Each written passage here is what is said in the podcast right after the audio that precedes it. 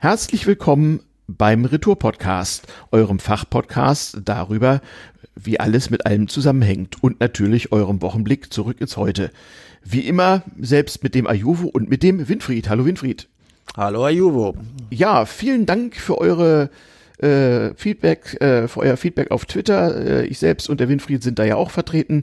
Unser Twitter-Handle heißt @retourpodcast in einem Wort und da freuen wir uns über alle Mentions und Verbreitungen und Retweets und über DM nehmen wir auch gerne Kommentare zur Sendung entgegen. Ebenso natürlich auf unserer Homepage retourpodcast.de als Kommentar.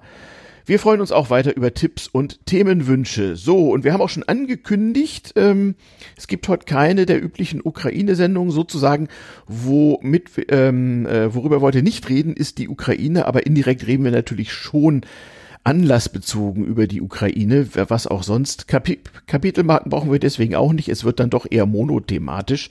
Ähm, es gibt auch noch ein paar Probleme mit dem Kapitelmarken-Feature unseres Hosters. Das verschiebt sich auf manchen Podcast-Clients etwas. Ihr habt mich darauf hingewiesen. Äh, ich fürchte, ich muss da experimentieren, um das anständig hinzukriegen. Aber hey, das wird sich noch hinruckeln. Also vielen Dank, liebe Hörer. Erzählt allen anderen, dass es diesen Podcast gibt. Jo Winfried, wir reden nicht über die Ukraine. Aber wofür reden wir denn?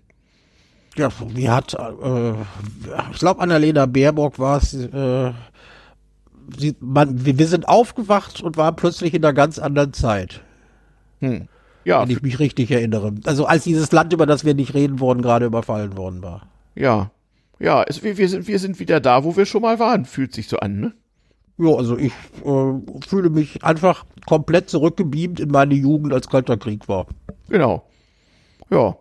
Und ja, bei mir ist auch so ein bisschen Wehmut irgendwie. Also ich äh, seit Anbeginn verfolge ich ja so das russische Internet und hier in Berlin hat man ja auch russischsprachige Freunde, Bekannte und so. Ähm, ich kann immer noch nicht Russisch, aber mich zumindest so, so ein bisschen Dinge entziffern und so. Und wie viele andere auch, habe ich auch so ein bisschen den Russen gegenüber so, wie soll ich sagen, mein Herz geöffnet und habe da auch Sympathien und kriege oft Post von da. Ja, die kannst du ja auch sehr schön behalten. Genau. Das geht ja auch, das ist auch alles weiter so und ähm, das äh, war ja nun auch zu Zeiten, zu Zeiten der Sowjetunion, die ich auch noch von innen gesehen habe, ähm, war das ja auch schon so. Wie soll man sagen? Es ist jetzt nicht so, ähm, dass äh, die Russen auf einen, von einem Tag auf den anderen irgendwie äh, evil geworden sind.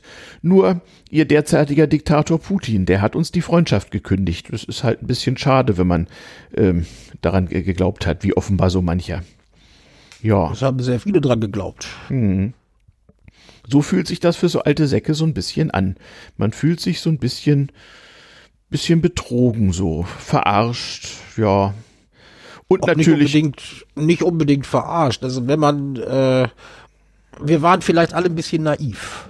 Genau, hauptsächlich ein Gefühl von Selbstkritik und natürlich auch von Unmut, ob der früher so genannt verharmlost als Putin-Versteher bezeichneten gewissen Politikern oder eigentlich einer ganzen Partei, die die letzten 20 äh, Jahre im Enddarm von Wladimir Putin gewohnt hat. Ja, das ist schon. War einer von unschön. denen mal Bundeskanzler? Ja, ja, ja, ja, ja, ja. Und er hatte je, jede Menge Mitbewohner. Also, ja. Also das sind so Gefühle. Ja, vielleicht sollte man auch mal über Gefühle reden. Natürlich, wenn man einen gewissen Zeitraum überblicken kann. Also wenn ich so so den Beginn meines politischen Bewusstseins Ende der 1970er Jahre bis heute überblicke, das ist ja ein gewisser Zeitraum, dann ist natürlich die 30-jährige Nachkriegszeit nach dem Ende des, äh, des Kalten Krieges schon eine lange Zeit und es ist nicht ungewöhnlich, dass dann eben mal andere Zeiten kommen.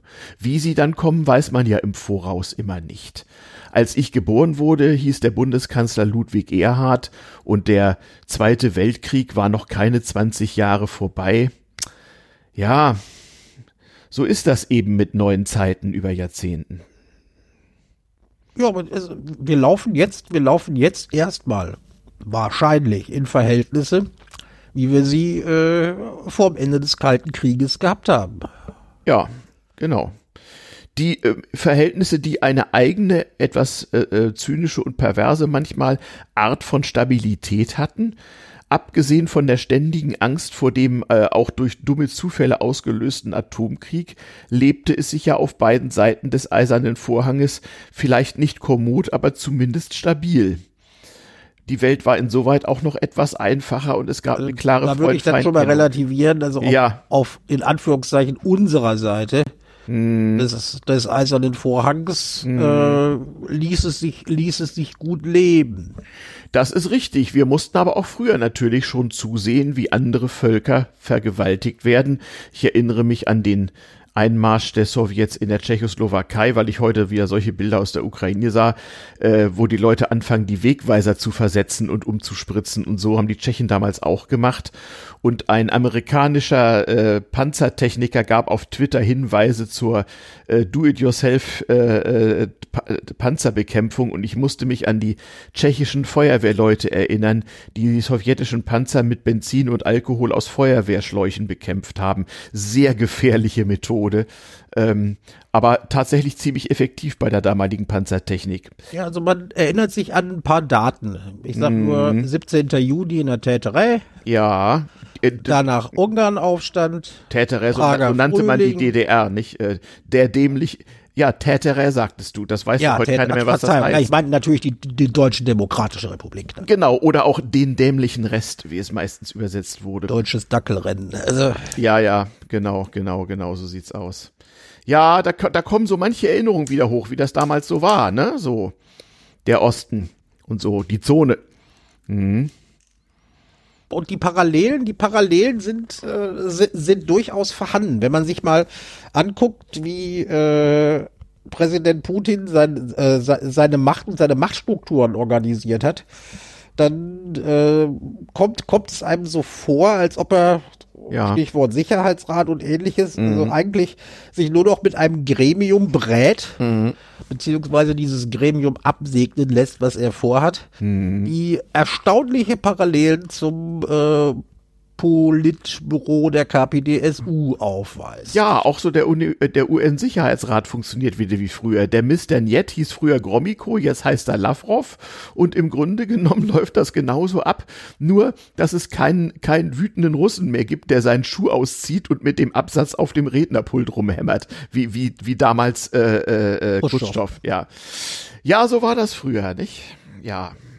Ja, und brauchen, also, wir brauchen, wir brauchen nur wirklich nicht bis Khrushchev zurückgehen, aber. Nein, nein, nein, nein. Aber äh, äh, sag mal, äh, erzählen wir jetzt irgendwie eigentlich gerade implizit den jungen Leuten, ach liebe Kinder, alle schon mal da gewesen, kennen wir alle nicht so schlimm? Weil das wäre ja auch nicht richtig. Na, nicht so schlimm würde ich nicht sagen, aber wir mussten uns, wir mussten uns mit diesen Verhältnissen arrangieren. Mhm. Und es ging. Das damals richtig. hat man aber, damals hat man aber äh, bei allen Differenzen mhm. hat man äh, mit einer äh, äh, Clique in Moskau verhandeln können, die zumindest rational gehandelt hat. Es war zwar häufig schwierig, diese Rationalität zu verstehen, ja. aber äh, und wenn sie was dann gesagt haben, dann waren sie einigermaßen verlässlich. Mhm. Das heißt, mit denen konnte man auch verhandeln. Mhm. Äh, das habe ich jetzt in der äh, habe ich jetzt im Vorfall dieses Ukraine-Konflikts eigentlich nicht gesehen. Gut, man kann, es gibt natürlich auch wieder, wieder, wir sprachen ja schon in der letzten Sendung über Kreml-Astrologen und so, die, die Dinge in Dinge rein interpretieren. Sie kommen alle wieder aus den Löchern, das ist doch herrlich. Ja, irgendwer sagte auch so, naja, dass der Putin jetzt so, so, so, so durchdrehend und wütend in Kameras bellt, das kann auch Madman-Strategie sein, so nach dem Motto, oh Gott, der ist unberechenbar, wir müssen ihn beschwichtigen und ihm geben, was er will. Ich ja, weiß das hat nicht. Man ja, das hat man ja lang genug versucht. Das hat ja auch äh, Weiland, hat auch Richard, geklappt. Richard Nixon ja auch schon auf US-Seite probiert, ja. Hm. Hm. Hat wunderbar geklappt. Also mit sowas muss man rechnen. Und natürlich, bitte, es wird auch ich, ich habe ja nun beruflich lange Jahrzehnte damit zu tun gehabt. Ähm, es wird auch international selbstverständlich mit äh, verteilten Rollen äh, gespielt, dass Deutschland gerade ordentlich den Shitstorm abkriegt als äh, so die letzten, die den äh, noch irgendwie die, die, den bösen Russen nicht verdammen. Das ist sicherlich auch in, in gewissem Grade einkalkuliert. Ähm, und äh, das andere den Scharfmacher spielen, das ist auch einkalkuliert und so geplant. Und äh, dass es so ein böses Ende nehmen würde, das war Wochen bevor es passiert ist, äh, äh, vielen Regierungen der Welt entweder vollkommen klar oder zumindest mussten sie es für möglich halten. Und es gibt ja auch eine, einige Hinweise darauf, dass das ganz gut funktioniert hat. Also die äh, kurzfristigen, aber doch wochenlangen Aufenthalte kanadischer und britischer Truppen in der Ukraine im Januar haben wohl dann doch einiges an ähm, zusammen mit den entsprechenden Waffenlieferungen einiges an Wirkung gezeitigt, dass es eben nicht der Spaziergang wird, den offensichtlich die russischen Militärs sich so überlegt haben.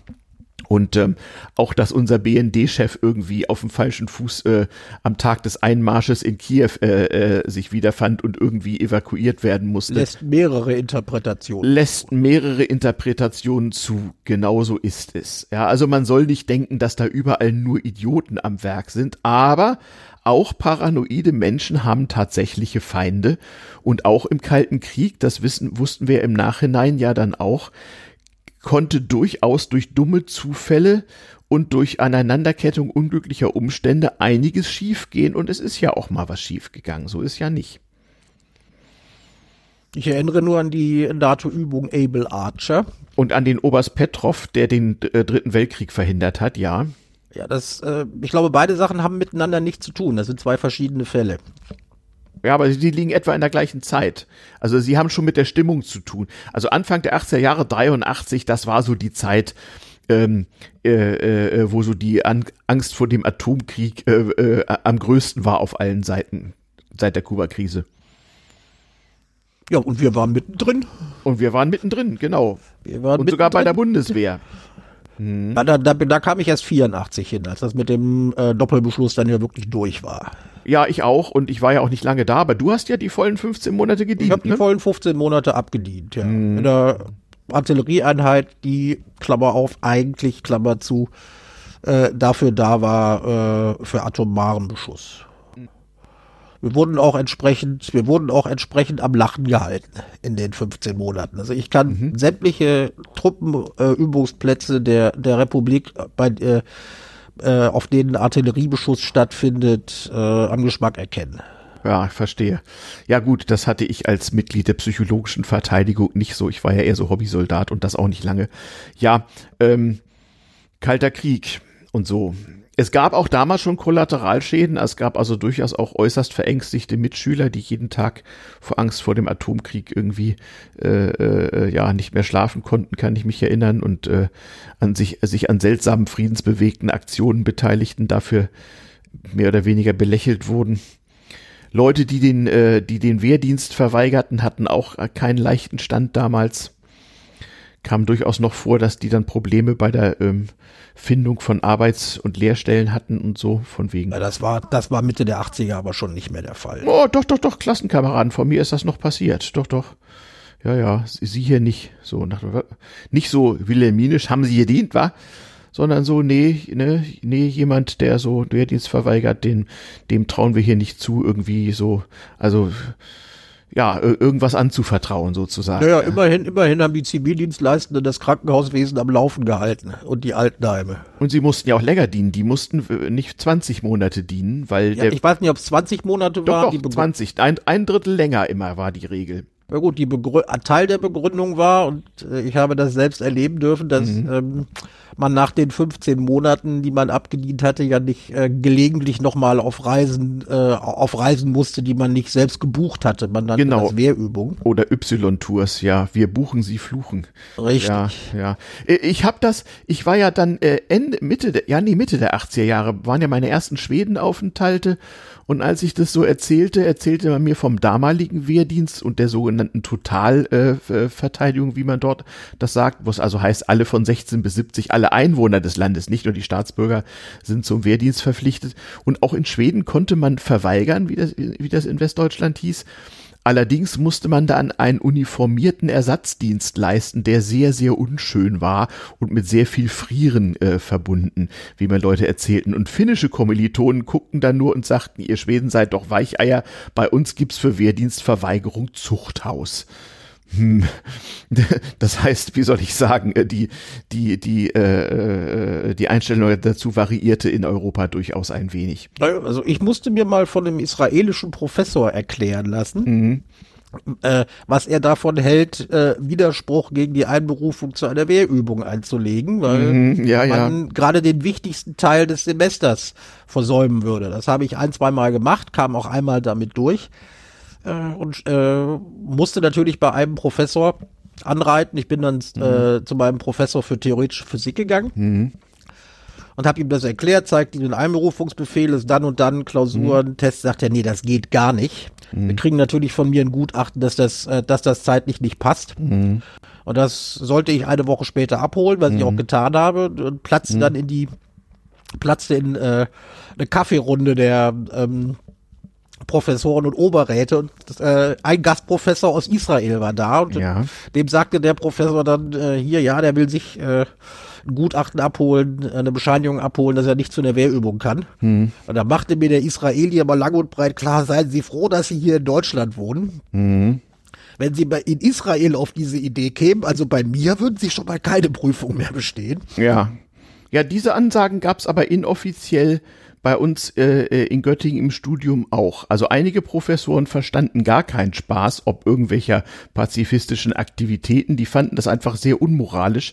Insbesondere diejenigen, die Verfolgte des Naziregimes gewesen waren, von denen gab es ja noch einige. Ähm, die haben solche Leute dann auch, naja, sie haben sie nicht hart schikaniert, aber so die Ansage, sie werden bei mir keine Prüfung mehr bestehen, die gab's schon. Natürlich immer, immer, immer dementierbar im Büro in der Sprechstunde, ne? Und äh, ja, ne, dann konntest du dir halt ein anderes Wahlfach suchen. Naja, aber wir waren bei einem Punkt, wir sagten gerade Wehrdienst, äh, äh Ersatzdienst, mhm. Wehrübungen. Mhm. Das war schon mal eine Belastung, äh, die äh, alle, zumindest männlichen Mitbürger, mhm. auf sich nehmen mussten. Das gehörte zur Lebensplanung, dass man am besten für uns Gymnasiasten war es ja einfach, versuchte direkt nach dem Abitur mhm. einberufen zu werden, um seine 15 Monate abzuleisten. Mhm. Oder halt äh, einen entsprechenden Zivildienstplatz zu bekommen, beziehungsweise zunächst mal als äh, Kriegsdienstverweigerer anerkannt zu werden.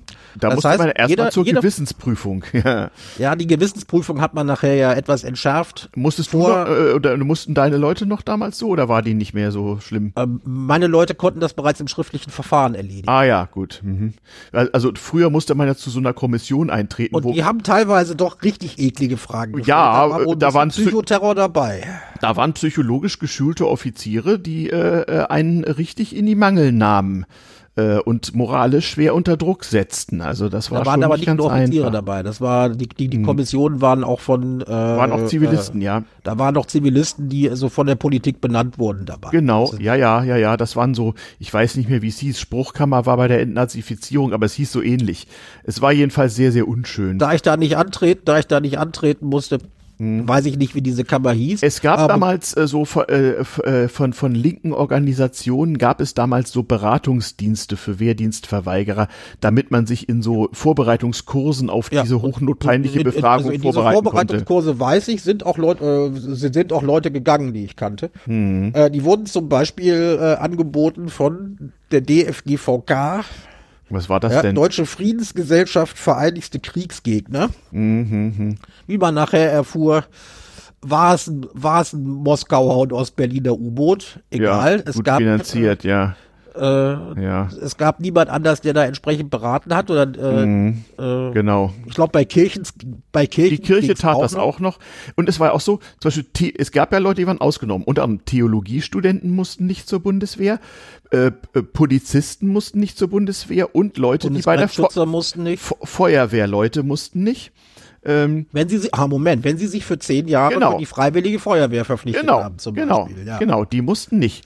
Oder zehn Jahre THW. Genau, so war's. Also das haben auch einige gemacht, so, ne? Jeden, jeden Sonnabendbrunch beim THW oder so, erspart 15 Monate Wehrdienst, war für einige durchaus ein fairer Deal.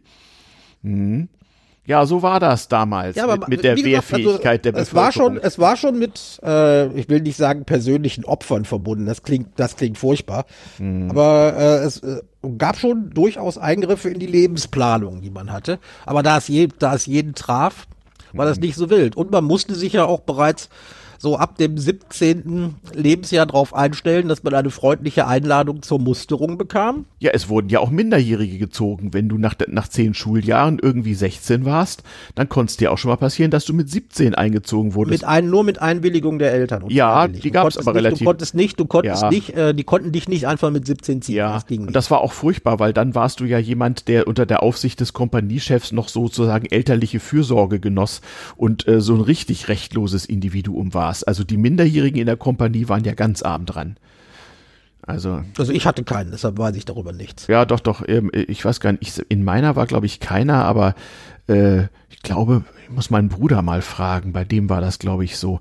Ja, also es, äh, es war, es war unschön. Also eins, das einzig Gute war, dass diese Leute mit 17 dann bereits äh, äh, einen Führerschein zum, zum Bedienen eines großen LKWs machen konnten, was für einen 17-Jährigen ja immerhin ganz nett ist.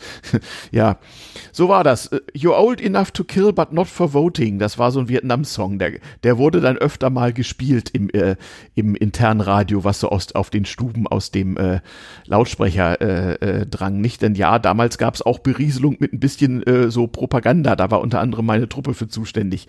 Ja, also, das muss bei deiner Truppe gewesen sein. Wir hatten sowas nicht. ja, ja, also wenn, wenn neue Leute eingezogen waren, dann wurde natürlich immer fleißig äh, äh, d- der Song in the You're in the Army Now von einer britischen Band, deren Name mir gerade nicht einfällt, Ich dachte, gespielt. es wären Schweden oder Norweger gewesen. Und zwar Aber den egal. ganzen Tag, ne? Your Sergeant calls, stand up and fight. You're in the army now, ja. Ja, ja, und morgens zum Wecken Nationalhymne, ne? Und ab, ab der zweiten Strophe musste man im Trainingsanzug neben seinem Bett stramm stehen und, und mitsingen. Deswegen kann ich auch Ja gut, aber das, das, das muss nur bei dieser durchgeknallten PSV der Fall Des- gewesen deswegen sein. Also, du wärst, du wärst echt, der, also du bist der einzige, einzige von den Kameraden von damals, der mir sowas erzählt. Mhm. Deswegen kann ich die zweite Strophe des Deutschlandliedes äh, so gut auswendig, weil die, die wurde ja nur wirklich nie gesungen. Aber da, da wurden ja alle drei Strophen gesungen und zwar laut und deutlich. Das konnte auch sonst geübt werden. Überhaupt erinnerst du dich noch, wenn du so viel äh, rumgelaufen bist auf Übungsplätzen, durch den Wald marschieren und singen. War das nicht ein peinliches Ritual? Das Wir fand ich nicht immer am schlimmsten. Wir haben nicht gesungen. Nicht? Oh, das fand ich so schlimm. Gab's so, nicht. so im, im so Halbgleichschritt, so ohne Tritt, aber so halbwegs kolonnenweise durch den Wald ringen und dann so fröhliche Liedchen singen. Mann, war das peinlich, peinlich, Das war nicht, peinlich. das war nicht, äh, das war gang und gäbe. Also ich hatte das Glück, dass äh, Mhm. das an meinem Standort nicht stattgefunden hat. Naja. Was hat man dann sonst so gemacht bei der Artillerie so den ganzen Tag? Äh, ja, wenn man nicht gerade auf dem Übungsplatz war und teures Steuergeld verballert hat, im wahrsten Sinne des Wortes, Mhm. ja. war natürlich jede Menge Geschützpflege angesagt. Ja. Das heißt, wir mussten die Dinger ja auch immer schön sauber halten. Und ölen und schmieren und so, ja. Eben genau äh, schmieren, einölen, dann das Öl wieder abmachen und äh, Ja. damit hat man, damit hat man uns dann, damit hat man uns dann schon beschäftigt. Und bei der Artillerie gab es ja auch äh, eigentlich nur die etwas schlaueren Rekruten, weil man musste ja ein bisschen Mathe können. Hattet ihr auch diese, diese Kurse so, so mit Flugbahn, Ballistik, Physik und Rechnen und langen, Ja, Ta langen Tabellen gehört- und, und Rechenschieber das- und so? Das war, das war, also ich war recht Kanonier, ich Mhm. hatte damit nichts zu tun, hatte nur teilweise in der Ausbildung mitgemacht. Das Mhm. waren die sogenannten Feuerleiter. Ja. Die mussten ja ausrechnen, wie hoch und in welche Richtung man das Rohr drehen musste, damit, Genau. damit die Murmeln auch da ankamen, wo sie ankommen sollten. Ja, genau. Und das war alles EM EMP-sicher, ohne Computer, noch so mit Drehscheiben und Tabellen, ne? Also es gab, es gab damals, wie gesagt, also ich, ich, rede, ich rede von 84, 85, da gab es den sogenannten Artillerierechner Falke. Mhm. Oh. Muss, ziemlich, muss eine ziemlich große Kiste gewesen sein, aber das ging schon Wahrscheinlich noch mit computermäßig. Zahnrädern. Und für den Fall, dass das Ding ausfiel, äh, hatten sie auch programmierbare Taschenrechner, die aber wie die Feuerwehr, äh, wie, wie, wie die Feuerleiter mir so berichteten, dass das grottenschlecht sei. Ähm, aber es wurde auch noch, es wurde auch noch gelernt, diese Feuerkommandos von Hand zu berechnen. Na klar. Genau. So nach dem Motto, es hat den EMP gegeben und äh, wir haben keinen Strom, jetzt müssen wir halt so schießen. Hm. Ja, ja. In der Tat, so war das. Und das alles im Wesentlichen dafür, ja, wie sollen wir sagen, damals waren halt wir der Pufferstaat äh, äh, für den Westen. Ne? Äh, wie, wie sagt wir bei Bundeswehr immer, den Feind so lange am Lachen halten, bis richtiges bis richtige Militär Soldaten kommen. kommt. Ja, ja, genau. Damals, da, damals hatte das noch eine gewisse Ironie und auch einen gewissen Witz, wenn ich mir äh, anhöre, was unser äh, Inspekteur des Heeres am Tag des Überfalls auf die Ukraine bekannt gegeben hat, scheint Ja. das ja wirklich mittlerweile der Fall zu sein. Ja, ja, ja, ja, ja, ja. Also Deutschland leistet sich eine teure Armee, die aber wohl auch politisch gewollt zu nichts in der Lage sein soll, außer international so ein bisschen Flagge zu zeigen, so. Also wenn ich, wenn, wenn ich höre, äh, dass wir Probleme mit der Munition haben, also Mhm. nicht genug davon, da muss ich dann lachen, weil Mhm. wir hatten, wir hatten zu viel davon. Ja, stimmt, ich erinnere mich auch noch. Weißt du Und noch, wir mussten, die, wir mussten tatsächlich mal für fünf Tage nach Munster fahren und da, also mehrere hundert Schuss, die waren alle verscheißen teuer. Und es war anstrengend mit den Dingern, die Mhm. mussten wir verballern, weil sonst das Haltbarkeitsdatum abgelaufen Ja, das mich auch noch. Munitionsverbrauch schießen. Hör. Munitionsvernichtungsschießen. Ja, ja, Wenn man, ja, wenn man ja. bedenkt, dass ein voller Schuss damals 5000 Mark gekostet hat, dann haben wir, an einem, dann haben wir an einem Tag also unser gesamtes Lebenseinkommen verballert. Oh, ich weiß noch, äh, hier, äh, man musste ja auch als Hobbysoldat so mit den nötigsten Waffen mal irgendwie halbwegs klarkommen. Und ich weiß noch, es gab mal so eine Schnellbesolung im Bedienen der Panzerabwehrwaffe Milan. Und äh, die Besten, also wohlgemerkt, So das Ding mit dem Zugdraht. Ne? Ja, genau. Nur die Besten in dem, in dem Kurs durften dann auch mal scharf Milan schießen und da kostete ein Schuss 30.000 Mark. Das war damals der Gegenwart, äh, Gegenwert vom großen Mercedes so. Ja, ja. Also das war schon ein, ein, ein, ein teurer Spaß irgendwie. Und weißt du noch, wie die, wie die großen Alarme immer so nach 32 Stunden abgebrochen wurden, weil dann hätte man anfangen müssen, äh, hunderttausende Tonnen. Munition, ja, ja, vor allem erstmal 100 Kilometer Richtung Osten zu verschieben. Da hätte man Autobahn sperren müssen. Das hat kein Mensch gemacht. Du redest also vom sogenannten NATO-Alarm. Der NATO-Alarm, genau, richtig. Der, Wie, der wie, übrigens, wie, wie oft kam der? Wie oft kam der? Also es gab, es kursierten immer Gerüchte, weil angeblich äh, Leute informiert werden, dass er kommen würde. Mhm. Der war ein oder zweimal im Jahr. ja, ja, genau, würde ich auch sagen. So gefühlt hätte ich jetzt gesagt, so einmal im Vierteljahr, aber unregelmäßig. Also ich habe in meinen 15 Monaten habe ich, glaube ich, zweimal mitgemacht. Ja, also da also war dann, da war dann richtig Alarm, man fuhr raus. Ja.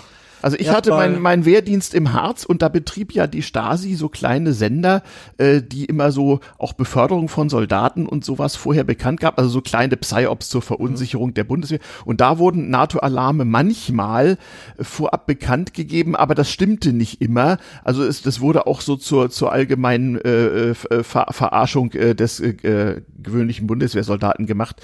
Ähm, aber ja, äh, unter der Hand sickerte manchmal irgendwas durch. Es war halt unangenehm. Dann durfte man halt am Wochenende nicht nach Hause fahren und musste irgendwie äh, seine ganzen Fahrzeuge äh, in, äh, äh, marschbereit machen und so. Es war halt mit Arbeit verbunden und höchst unschön. Ja. Also wir haben es überlebt. Jetzt, wie gesagt, es muss mindestens noch mal ein, ein alter weißer Mannspruch kommen. Es Mhm. hat uns nicht geschadet. ja, das, das, erzählen, das erzählen doch gerne die, die ganz stolz meinen, dass ihr Vater sie immer vermöbelt hat früher. Es hat mir nicht geschadet. Naja, also einigen hat der Wehrdienst schon geschadet. Ich kenne durchaus Leute, die nach 15 Monaten Wehrdienst erstmal ein Jahr gebraucht haben, um draußen wieder klarzukommen. Also das konnte Ja, einem auch ich hatte, passieren. Ich hatte das, ich hatte das Glück, weil ich es geschafft hatte, mich zum 1. Juli nach dem Abitur einziehen zu lassen, dass Mhm. ich pünktlich zum Wintersemester des Folgejahres äh, aus der Nummer raus war. Das stimmt, Studenten, also die Bundeswehr war jetzt nicht arschlochmäßig. Wenn man, äh, wenn man zu seinem Kommandeur gesagt hat, hier, ich will studieren, wie ist denn das? Da hatte ich auch Kameraden, die haben dann wirklich allen Urlaub aufgespart und haben noch extra Wochenenddienste geschoben und Das mit, ging, wenn man äh, Und- im Oktober eingezogen Genau, wurde und mit dem Monat Sonderurlaub, genau, und mit dem Sonder Monat Sonderurlaub vom Kommandeur durfte man dann etwas vorzeitig die Bundeswehr verlassen, damit man nicht ein Semester beim Studium verliert. Da, da waren sie schon nett, muss man sagen. Also, wie gesagt, ich hatte persönlich auch das Glück, ähm, in, äh, in meiner Einheit Mhm. ähm, waren, waren wir zu 80 Prozent Abiturienten. Ja, bei der Artillerie, klar, da werden ja die Doofen vorher aussortiert, kannst du nicht Ja, gebrauchen. also doofe, doofe brauchte man auch. Das war für die äh, Funktionen K5 und K6, also Kanonier 5 und Kanonier 6, die allgemein nur Kavum genannt wurden. Mhm. Das waren nämlich diejenigen, die die Munition schleppen mussten. Ah, die brauchten vor allem 5000 Volt im Oberarm Die und, brauchten und oben kein 5000 Licht. Mhm. Volt, 5000 Volt in Oberarm und den haben auch 0 Ampere im Kopf gereicht. Also die hatten Ja, wir auch. ja, Aber ja. Äh, es waren auch nette Menschen, so ist es nicht. So war das, ja, genau. Und, und ja, genau. Und auf Stube, nicht äh, sechs Mann in einer Stube. Es stank aber nicht wie im Puma-Käfig, weil ständig Kette geraucht wurde. ja, Wir waren, ja, wir waren zu sechst, genau. genau. Und es wurde immer geraucht.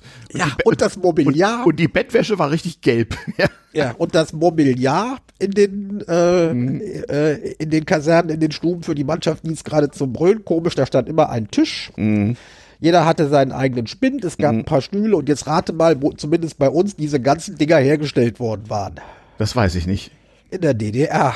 Ach, Da stand echt, da waren echt Schilder dran geklebt, made in, made in GDR. ich glaube, die, Die wurden haben- auch das heißt, schon die haben dran die gelassen. Kasernenmöbel billig, die haben die Kasernenmöbel billig im Osten gekauft. Ja, ja, ja gut, das war wahrscheinlich auch so, auch so ein bisschen falsch. Also da sieht man schon, es gab auch so ein bisschen augenzwinkernden Galgenhumor bei allem. Sonst konnte man, ich meine, man kann ja Militär auch nicht ohne Humor ertragen. Also es ist ja sonst äh, äh, völlig unmöglich, äh, mit so, in so einer Struktur klarzukommen. Ähm, und es ist ja auch so, ne, das, das weißt du auch, man erinnert sich im Nachhinein an die Dödikens und an, an die witzigen Sachen und so den, den täglichen unangenehmen Dienst, den hatte man ja alsbald vergessen und verdrängt Ja, irgendwie. also, es gibt so ein paar unangenehme Dinge, die ich nicht vergessen werde. Das, äh, Hm. Äh, da wir, wie, wie ich gerade eben erwähnte, ja eigentlich äh, für den nuklearen Beschuss zuständig waren, waren Hm. äh, gab es in unserer Kaserne so eine Sondereinrichtung, die nannte sich amerikanisches Detachment. Die hatten dann die Atombombe, ja. Nee, da saßen, das war der, das, das war der Spezialfunkempfänger äh, für Ah, der die Codes an, annimmt. der die ja. Codes, der die Codes rausgab. Und Ja, wir hatten äh, ein paar Kilometer weiter ein Munitionsdepot. Äh, genau. Das bestand aus zwei Teilen. Wir, wir mussten regelmäßig alle vier Wochen den äh, Teil bewachen, wo jeder rein durfte, äh, der einen Truppenausweis hatte. Nebenan war äh, wieder so ein Ding, da war sehr, sehr viel Stacheldraht rum und die hatten eine ganze Kompanie, die das Ding jeden Tag bewacht hat. Äh, es war allen ziemlich klar, was da lagerte, nämlich unsere Atommurmeln. Aber darüber wurde natürlich nicht gesprochen. Nein, die gab es ja offiziell da nicht. Nein, nein, klar. Aber eben, also der Atomkrieg war eine tägliche Possibility irgendwie, ne? Ich war einmal stellvertretender Wachhabender, da kam Terroralarm rein. Und dann durfte ich mir dann, äh, als voll ausgebildeter Obergefreiter natürlich, durfte ich mir dann zwei Muckel schnappen. Äh, ich mit einer durchgeladenen Pistole, die beide mit ihrem fertig geladenen äh, G3 mit anständig Schuss Munition und durften uns dann da irgendwo auf die Lauer legen, falls denn die RAF mal vorbeikommt. Das war surreal. Ja, es war so Aber dir geht ja, dann ja. doch der Arsch auf Grundeis plötzlich.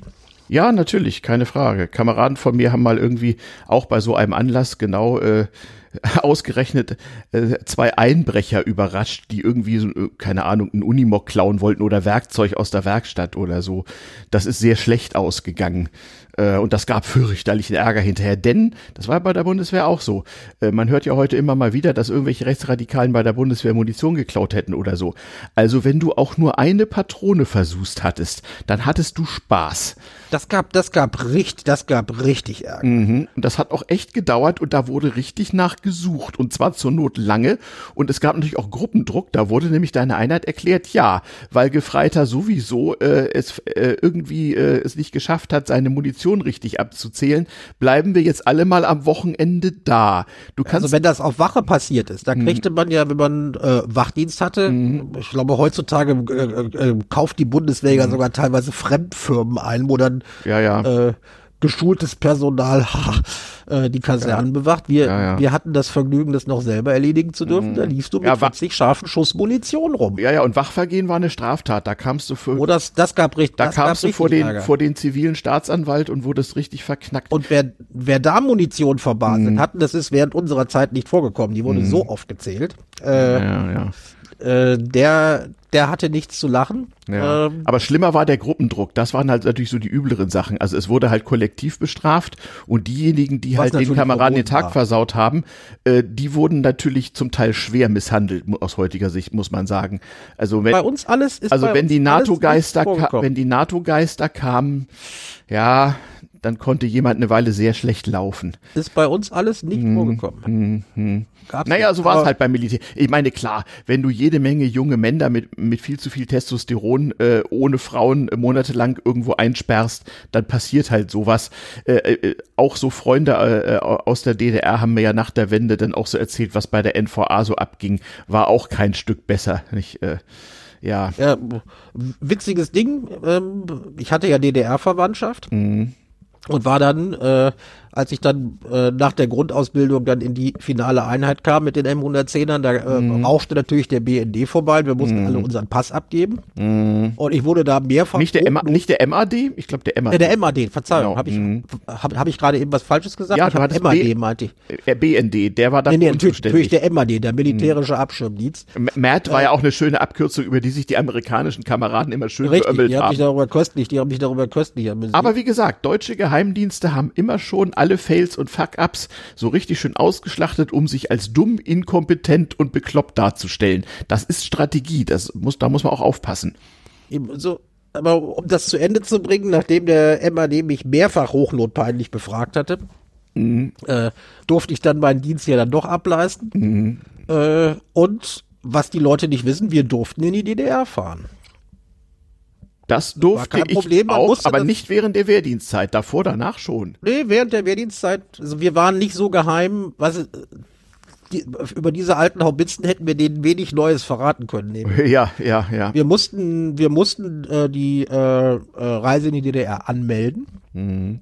und wurden dann gegebenenfalls nochmal befragt, ob jemand auf uns zugekommen sei. Mhm. Und ich bin während meiner Bundeswehrzeit dann auch mal zu der Familienfeier unserer Ostverwandtschaft, Mhm. äh, unserer Ostverwandtschaft gekommen. Und das Lustige war, auf dieser Feier war dann, äh, äh, sagen wir mal, mein Cousin. Mhm. So brauchten wir das, so brauchten wir die Verwandtschaftsbezeichnung, damit man auch Mhm. Genehmigung zu West, äh, äh, äh, damit die auch Genehmigung zu Ostre äh, Westreisen kriegt. Mhm. Äh, der gerade Dienst bei der NVA hatte und heimlich da war. Ich wo- wollte sagen, das durfte er nämlich nicht, denn das weiß ich noch aus meinem kleinen Grenzen. Er hätte Westkontakt, er hätte Westkontakt sofort melden müssen. Wie er Genau. es geschafft hat, weiß ich nicht, aber wir haben uns dann also pflichtgemäß Mhm. besoffen, aber so richtig nach allen Regeln der Kunst Mhm. und haben uns äh, ha- haben uns verabredet, sobald der Krieg kommt, treffen wir uns da und da und knallen uns sofort gegenseitig ab. Also es war äh, Ja. es war eine es Ja, war ein gewisser äh, ein gewisser Galgenhumor war da. Ja, ja, also so Verabredung kannte ich auch, so nach dem Motto, äh, falls wir den Atomkrieg überstehen, treffen wir uns irgendwie am 01.01.2000 vor dem Kölner Dom oder was davon übrig ist und so. So eine Verabredung kenne ich auch Ja noch. gut, das alte das alte Schweig, der, der alte Spruch vom vom Schweig. Also Ach, was? Ach ja, wir haben die Zahlung bis Kriegsende eingestellt, ne? Ja, wir sehen uns nach dem Krieg in der und der Kneipe. Einfach nur nach dem Krieg. Ja, ja. Ja, sag mal, äh, jetzt sind wir aber gewaltig abgeschwiffen, aber es ist ganz gut für die Illustration des, des Lebensgefühls, ähm, wie man dann heute als äh, alter weißer Mann Ü50 ähm, irgendwie äh, äh, geprägt wurde durch seine Erfahrung äh, äh, vor dem 20. Geburtstag in der Beurteilung der Dinge, die jetzt so passieren. Und wir machen diesen Podcast ja auch, damit Leute verstehen, wie diese vielen alten weißen Männer äh, äh, dazu kommen, äh, sich so zu verhalten, wie sie es tun, nicht wahr? Ja, Hm. äh, aber das äh, Wehrdienst und gegebenenfalls ein paar Wehrübungen, das waren wirklich, das war die, äh, sagen wir mal, die große Einschränkung, die man äh, wegen dieser, wegen des Eisen, wegen des eisernen Vorhangs hatte. Ich muss, ich muss Danach so, hat man ganz normal gelebt. genau, ich muss immer so lachen über die Leute heute, die irgendwie einen erzählen von körperlicher Unversehrtheit, wenn, wenn sie irgendwie sich äh, inquiriert fühlen oder penetriert fühlen, weil man ihnen eine Impfung womöglich zwangsweise verabreichen will. Ja, die haben wir da erstmal zwangsweise gekriegt. Ja, und, da, und wir hatten auch die Impfung gegen die Auswirkungen chemischer Waffen, die, die wirklich gefährlich waren. Die hätten wir uns auch reindrücken müssen, wenn es an dem gewesen wäre. Also so eine Antragsimpfung war gar nicht schön, aber wie man die setzt, das kriegten wir beigebracht und wir wussten auch, wo die Dinger liegen. Äh, ja.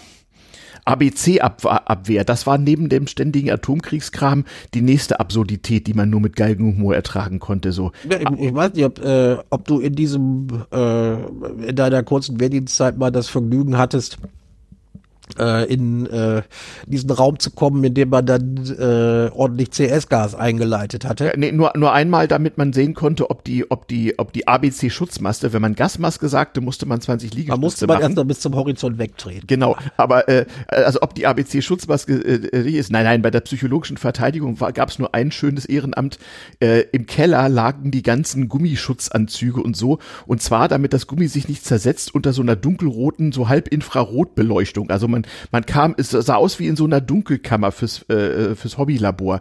Und man musste dann in diesem dunkelroten Licht, musste man dann diese ganzen ABC-Schutzanzüge irgendwie wenden und aufhängen und mit Talkum einreiben, damit die halt nicht irgendwie degraden so. Das war vielleicht ein Scheiß und das war so dermaßen offensichtlich sinnlos vor allem. Da beschlich einem auch immer ein komisches Gefühl. Also, wir, wir, wir, hatten, wir hatten mehrfach das Vergnügen, unter ABC-Alarmbedingungen äh, nee, arbeiten zu dürfen. Nicht bei der PSV-Truppe, da war das, äh, das war unstandesgemäß. Und wir waren auch mehrfach, mehrfach in diesem Raum. Mhm. Äh, da durften wir dann auch, da durften wir dann auch die äh, einen Filterwechsel durchführen mit dem mhm. Gegenüber. Mhm. Ja, mhm. wer nicht, wer das, wer das nicht so gemacht hatte, wie man uns das beigebracht hatte, äh, der durfte dann richtig kotzen. Der durfte dann weinen, ja. Äh, nicht nur das, ja, das, mhm. das war sehr unangenehm. Es war nicht lebensgefährlich, aber äh, das Zeug war so stark, dass es also mhm. einen doch beeindruckte, wenn man merkte, ah, die mhm. Waffe, äh, die, die, die Maske war nicht nicht. Ja, ohnehin war Also man hat Dinge, den Filterwechsel, man hat den Filterwechsel nicht korrekt. Waren viele Dinge damals ungefährlich. Weißt du noch, diese Nebelmaschinen, diese Nebelwerfer, äh, die so einen Nebel produzierten, der zwar völlig undurchsichtig war, aber leider auch sämtliche synthetische Kleidung auflöste am Körper.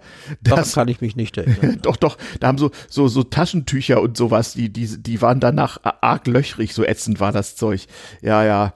Ach, ein Daran Scheiß. kann ich mich nicht erinnern. Aber jetzt hören wir mal auf, vom, vom, vom Krieg zu erzählen. Das ist ja fürchterlich. Ähm, und kommen wir mal wieder so zu. Ja, kann ja, es kann ja sein, dass irgendwann mal wieder die Wehrpflicht eingeführt wird. Und wenn es nur für drei bis vier Monate ist, für eine mhm. Schnellbesolung in Infanter äh, für eine infanteristische Schnellbesolung. Ja vorhin von Schweden, die haben es wieder eingeführt. Da müssen jetzt tatsächlich wieder so ein paar tausend junge Männer jedes Quartal einziehen. Allerdings, wie du sagst, für, ich glaube, sieben oder acht Monate oder sowas. Aber ja, das hat einige auch arg überrascht, nachdem es so 20 Jahre keine Wehrpflicht gab, dass sie plötzlich wieder da ist. Mal sehen, was passiert. Stell dir mal vor, irgendjemand käme auf den Gedanken, hier in Deutschland die Wehrpflicht wieder einzuführen. Herzlichen Glückwunsch. Ja, ist jederzeit möglich. Die Paragraphen sind ja alle noch da. Sie ist nur ausgesetzt, sie ist nicht abgeschafft. Ich würde sagen, äh, ein einfacher Beschluss des Bundestages reicht dann, aber gut, äh, die Strukturen, um irgendwie größere Mengen Leute einzuziehen, ähm, sind zurzeit gar nicht mehr vorhanden. Es ist auch die Frage, ob die wir, nicht mehr. Also wir ob wir Hunderttausende von Leuten eigentlich brauchen, ist auch die Frage. Ne? Also, ja, also bei, bei uns war es gerade eben, weil wir ja so eine Schweinerödel-Einheit waren, die äh, relativ hm. eng an die, auch an die oberste NATO, äh, hm. an die oberste NATO-Befehlskette angebunden war. Äh, hatten wir fast alle, fast alle, die mit mir den Wehrdienst begonnen haben, hatten dann an den letzten Tagen die Ehre, äh, die Klamotten, die wir abgegeben hatten, teilweise wieder neu zu empfangen in einem mhm. schönen, äh, in einem schönen Seesack. In einem schönen äh, äh, nach Seesack mhm. und die dann mit nach Hause zu nehmen. Genau, für die Übung. Wir ja, kriegten ja. dazu gleich, wir kriegten dazu gleich einen Einberufungsbescheid mit, mhm. äh, mit äh, angetackerter Bahnfahrkarte. Ja, äh, ja. Und, ähm, und krieg, das war so, du auch diese ge geheimen Geheimwörter, die im, im Rundfunk dann angesagt also, wurde, also wo man mir, hm. wenn die Bundesregierung gelber Hahn gerufen hätte, hm. ja, dann hätte ich Stante Penis meine Klamotten packen müssen und mich dann in, an meinem Standort einfinden. Hm.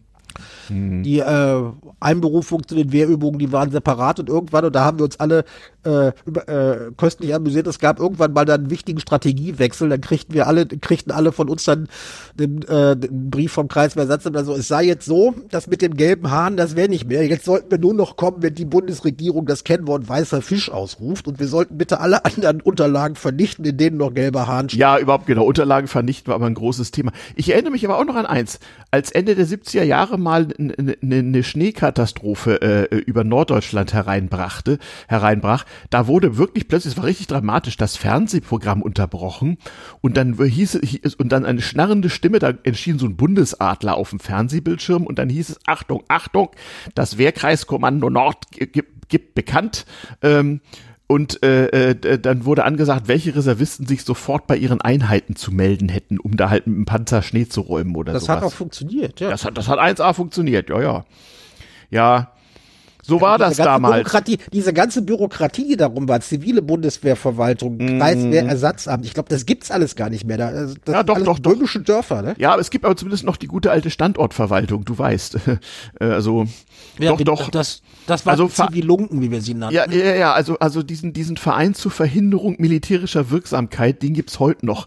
Äh, nicht, äh, im Moment im Fokus ist ja das äh, Beschaffungsamt der Bundeswehr, was wohl eine besondere Sammlung von Nieten ist. Aber äh, da gibt's also äh, gab es früher lokal in jeder Kaserne so eine Zivilverwaltung, die äh, ja. Oh ja, wie gesagt, wir nannten Mhm. sie Zivilunken. Das waren also nicht unbedingt diejenigen, die es im Berufsleben so besonders weit gebracht hätten, wenn sie Mhm. nicht bei der Bundeswehr Zivilangestellte wären. Also ich bin ja mal gespannt, was die Bundeswehrsoldaten unter unseren Hörern so äh, dazu zu sagen haben. Schreibt's in die Kommentare. Ist bestimmt lustig, mal zu erfahren, wie Leute, die heute beim Bund sind oder gerade waren oder was auch immer, äh, äh, so über diese Erzählung der alten weißen Männer so denken. Ähm, Das, kann, das haben wir nur erzählt, weil früher war früher war einiges anders und Mhm. äh, ja. wir, wir sind plötzlich wieder in Verhältnissen, wo sowas wieder mal aktuell werden könnte. Ja, bin ja mal gespannt. Was ja auch heißt, dass wir uns wieder damit auseinandersetzen müssen, auch politisch, auch so im Freundes- und Bekanntenkreis, ob das denn nur alles richtig oder falsch sei. Also längliche Diskussionen über die Moralität des Pa- Pazifismus und so, die waren also äh, äh, in meiner Schu Schulzeit und frühen Studentenzeit sehr, sehr, sehr äh, äh, häufig. Und Ja, da, hatte ich heute, wir nehmen äh, am Samstag auf, da hatte ich heute mein Déjà-vu, da habe ich mich wirklich lach, habe ich lachend in die Tischkante gebissen. Eine der ersten großen Friedensdemonstrationen nach dem Einfall in die Ukraine wurde veranstaltet von der DKP. Ich wusste gar nicht, dass es die noch gibt. doch, doch, doch, die gibt's Ja, noch. ist schon klar. Und, und der SDAJ, also die Sozialistische Deutsche Arbeiterjugend. Die Leute kannte ich alle noch aus, äh, also, äh, und sie erzählten das, was sie genau in den, äh, bei den Atomdemonstrationen äh, äh, nach Einführung des NATO-Doppelbeschlusses Erzählt äh, haben. gesagt Ja, ja. hatten. Die, die haben genau denselben Scheiß wiedergegeben, den sie damals schon erzählt haben, von wegen die NATO sei der Aggressor und man müsse doch den Putin verstehen und so weiter. Heute in Deutschland, da dachte ich, oh mein Gott, das ist ja genau wie früher. Na gut, damals war es nun so, dass die Dekapisten äh, äh, immer in, im Urlaub in die DDR fuhren und sich ihr Geld auch direkt bei der sowjetischen Botschaft abholen konnten. Ja, auch die SDAJler fuhren, kriegten, kriegten immer Ja, schön billigen DDR-Urlaub. Weiß gar nicht mehr. Falls nicht? wir Hörer haben, die da irgendwie Kontakte haben, wäre mal interessant zu wissen, äh, wie, wie das heutzutage so aussieht. Wir berichten Wer ja bezahlt die heute? Das würde ich gerne wissen. ja, ja, wir, wir, wir, wir, wir wissen ja nichts mehr davon, wie das äh, heute so läuft. Aber es war, es war halt ähnlich lächerlich. Und es, aber es waren hochmoralische Diskussionen. Also über den Pazifismus. Ich glaube, das erste Mal wurde ich damit konfrontiert über Moral, über Moral und Unmoral davon. Ja, tatsächlich im Konfirmandenunterricht bei der evangelischen Kirche ähm, die ja an sich natürlich äh, äh, vom christlichen Standpunkt her grundsätzlich erstmal für den Pazifismus war, nicht so nicht so der evangelische Pfarrer, der uns unterrichtet hatte. Der hatte noch mehr so den konservativ-lutherischen Standpunkt und erklärte uns im Krieg gelten die Gebote nicht und so. Uiuiui, äh, das war ähm, das war durchaus umstritten, sagen wir mal so. Ja, da, da Bei Kirchens, bei Kirchens hatte ich es nicht, aber Mhm. äh, es war ja genau gerade eben die letzten Jahre unserer Schulzeit, in Mhm. äh, der die Demonstrationen und der Protest gegen den NATO-Doppelbeschluss, der k- übrigens Mhm. von Deutschland initiiert worden war, von Helmut Schmidt, das wollen wir mal nicht vergessen, Mhm. äh, als da die großen, als die großen Demonstrationen losgingen und uns äh, von Seiten der sogenannten Friedensbewegung erzählt wurde, das sei alles ein Plot der Amerikaner und die Russen Mhm. Ja, wären ja, doch ja. eigentlich gar nicht so schlecht und äh, morgen, morgen, morgen geht die Welt unter, wenn die äh, äh, Mittelstreckenraketen, die der, deren Stationierung der NATO-Doppelbeschluss vorsahen, tatsächlich stationiert würden. ja, ja. Da ging es an den Schulen richtig rund. Ja, und, wie- und wie gesagt, manche, manche Mitschüler hatten auch wirklich Angst und, und gerieten wirklich in so eine Angstpsychose. Also ich hatte ein Mädchen in meiner Klasse, die hatte wirklich so eine Angst vor dem Atomkrieg, dass sie sich kaum noch eingekriegt hat. Das war ganz entsetzlich mit anzusehen. Und übrigens, es gab ja diese legendäre, sehr große Friedensdemonstration Anfang der 80er Jahre, die größte, die die Bundesrepublik Bonn, damals ja. erlebt hatte. Und es gab zwei Wochen später die zweitgrößte. Das waren nämlich diejenigen, die gegen diese Demonstration demonstrierten. Weiß man heute auch nicht mehr. Also die Gesellschaft war vor wegen Spaltung und so. da, bei der zweiten war ich dabei. Tatsächlich, die war, die war sehr, äh, äh, also die Gesellschaft war da, auch vor allem die Jugend war da sehr gespalten in dieser Frage. Und da gab Oh, es das also war, ordentliche oh, das Diskussionen. war sie. Äh, Und du, du glaubst gar nicht, also na, du, du, du glaubst es wahrscheinlich, weil du ja auch in der, äh, weil Ja. du in der Zeit groß geworden bist. Ja, ja. Ähm, mit welchem Hass mhm. man äh, konfrontiert wurde, wenn mhm. man einfach nur andeutete, also man würde den Wehrdienst nicht verweigern. Mhm. Und es gäbe für diesen Doppelbeschluss ja eventuell ein bis zwei Pro-Argumente. Ja, ja, ja, ja. Da warst du der Kriegstreiber, der böse Mann. Und wenn du dann nur mal nebenher erwähnt hast, ja, aber wir wollen mal gucken, was die Sowjetunion so angestellt hat und und und. Da warst ja. du unten durch, ja. Da wurde ja, ja, ja. Kurz vor Faschismus. Dir, wurden, ja, ja. wurden richtig Prügel angedroht. Ja, ja, ja. Ja, gut, davor hatten wir keine Angst, aber man muss aber auch sagen, das waren halt bestimmte Leute und äh, an die brauchte man sich ja nicht zu halten. Aber wie gesagt, äh, die Meinungsverschiedenheiten waren da durchaus sehr, sehr groß. Und es wurde auch von Seiten der Lehrerschaft, zumindest an meiner Schule, sehr mhm. deutlich dagegen indoktriniert. Ja, da gab es aber, wenn man sich so, dann da als Schüler, wenn man sich dann als Schüler dagegen gestellt hat und gesagt, Momentchen mal, so mhm. einfach wie ihr das sagt, ist das nicht, dann mhm. konntest du, konntest du bei mhm. weniger toleranten Lehrern dann doch mhm. wirklich ernsthafte Nachteile haben. Das weiß ja, ich. Ja gut, vor, vor, vor, unseren Lehrern hatten wir überhaupt keinen Respekt und, und schon gar keine Angst. Und auch da gab es sehr unterschiedliche Meinungen. Es gab auch andere, die da Standpunkte äh, vertraten, wie, die, wie, wie soll ich sagen, heute bei der AfD nicht auffallen würden. Also, naja, Sohne und Sohne halt, ne? Ja, also ich war an der Schule, die war 19, die war erst überhaupt in den 70ern gebaut mm, worden und mm. die Lehrer, die dort alle kamen, waren alle Produkte so der 68er Zeit.